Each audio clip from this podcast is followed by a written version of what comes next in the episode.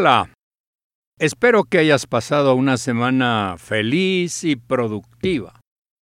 El post de hoy lo estamos dedicando a las técnicas 6 y 7 de persuasión. Confío en que te estés volviendo más persuasivo al aplicar las técnicas que ya hemos ido proporcionando. Existe un cálculo mental en toda persuasión. Cada uno de nosotros dice, dada mi necesidad, gusto, capricho, ante una propuesta, uno se pregunta, ¿es confiable? ¿Me cumplirá? ¿El beneficio supera al costo? Toda persuasión honesta plantea una solución ante este dilema.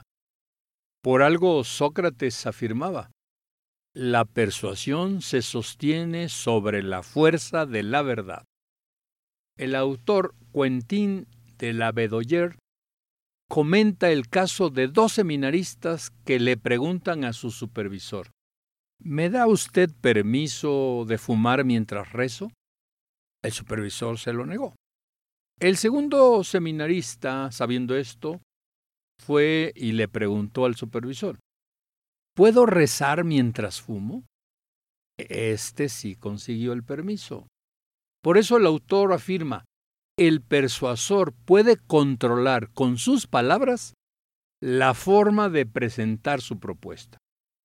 Esto nos lleva a comprender que la aplicación de las técnicas no puede ser mecánica. Es preciso pensar la forma en que habremos de aplicarlas. Cuando estamos haciendo referencia a herramientas de persuasión, a técnicas, no son recetas de cocina, son tips para alimentar tu creatividad. Veamos la herramienta número 6, la reciprocidad. Se considera una tendencia humana la necesidad de corresponder a la que nos dan. El mundo es un espejo que nos regresa la imagen que proyectamos. Si sonreímos, nos sonríe. Si gesticulamos, recibimos gestos y a veces desagradables. A mí me sucedió. Me detuve ante el semáforo en rojo en el cruce de Avenida Patriotismo y San Antonio. Iba yo ensimismado en mis pensamientos. De pronto sentí una señal y del auto de al lado izquierdo una chica me trazó una sonrisa obligándome a sonreír. Ella se carcajeó. Fue un clásico caso de reciprocidad. Me alegró la mañana y seguramente ella se fue feliz de haberme provocado una reacción. En algunas clases sociales, cuando son invitados a una boda, suelen entregar regalos muy caros. Es evidente, esperan que al momento en que se casen sus hijos, también reciban obsequios caros. Es el clásico quid pro quo. Hoy por mí, mañana por ti. Te doy y espero que cuando yo necesite, pues me des. En la película El Padrino, durante la boda de su amada hija, recibe muchos visitantes que llevan grandes obsequios. Uno de ellos, dueño de una funeraria, pide un favor, nada menos que eliminar a un enemigo. El padrino le dice, no te preocupes, llegará el momento de corresponder. Cuando matan y deshacen a balazos a su hijo, el padrino lo lleva a esa funeraria y solo le pide, arréglalo para que mi esposa no lo vea así. Con gran delicadeza, el cuerpo fue arreglado y el favor correspondido.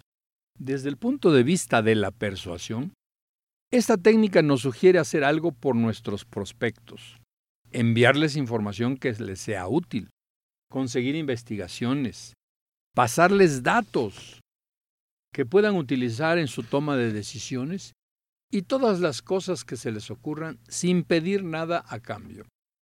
Ya llegará el momento de corresponder. La reciprocidad no es infalible.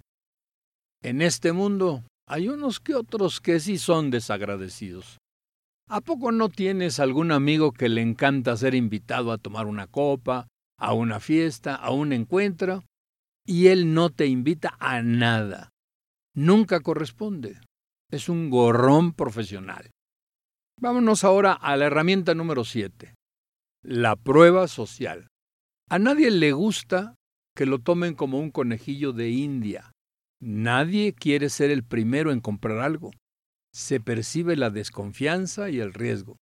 Es característico de las personas seguir a la multitud. Recuerdo aquel anuncio que decía, ¿A dónde va Vicente? A dónde va toda la gente. ¿Y a dónde va toda la gente? Va a Taz. Y ahí venía el comercial que nos invitaba a ir a una determinada tienda. Cuando nos dan a conocer el ranking de las mejores películas, los mejores videos, las mejores canciones, los mejores libros, surge en nosotros la intención de conocer esos listados y el impulso de adquirir los más vendidos. Es el caso de los libros bestsellers, que son los más vendidos, pero no necesariamente los más leídos. Ahora con las redes sociales se despierta un gran interés en comprar seguidores, porque eso da la impresión de contar con personas leales a nuestras ideas. Tal es el caso de los políticos.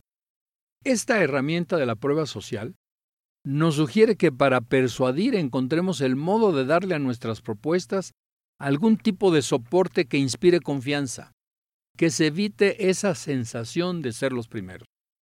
Es el gran obstáculo al que se enfrentan los entrepreneurs, startup, que hacen su producto con gran ingenio y sin duda cuentan con solidez técnica, pero si nadie lo ha probado, será muy difícil venderlo.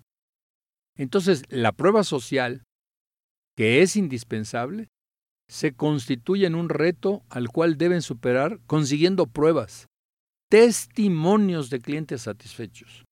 Si no los tienes, entonces cómpralos o invéntalos.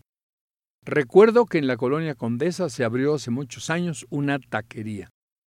La dueña visitó a sus vecinos de edificios cercanos y les ofreció cena gratis durante tres fines de semana.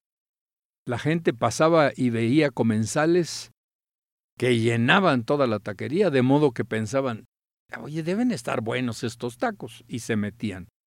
Al cuarto fin de semana que el local ya se llenaba, pues ya no había cena gratis para los vecinos. Esa taquería es hoy una de las tres más famosas de la Ciudad de México. Cuenta con muchas sucursales. Reflexiona. ¿Cómo puedes aplicar estas dos herramientas de persuasión y por supuesto no lo dejes para mañana, hazlo pronto. Te deseo una semana feliz y productiva.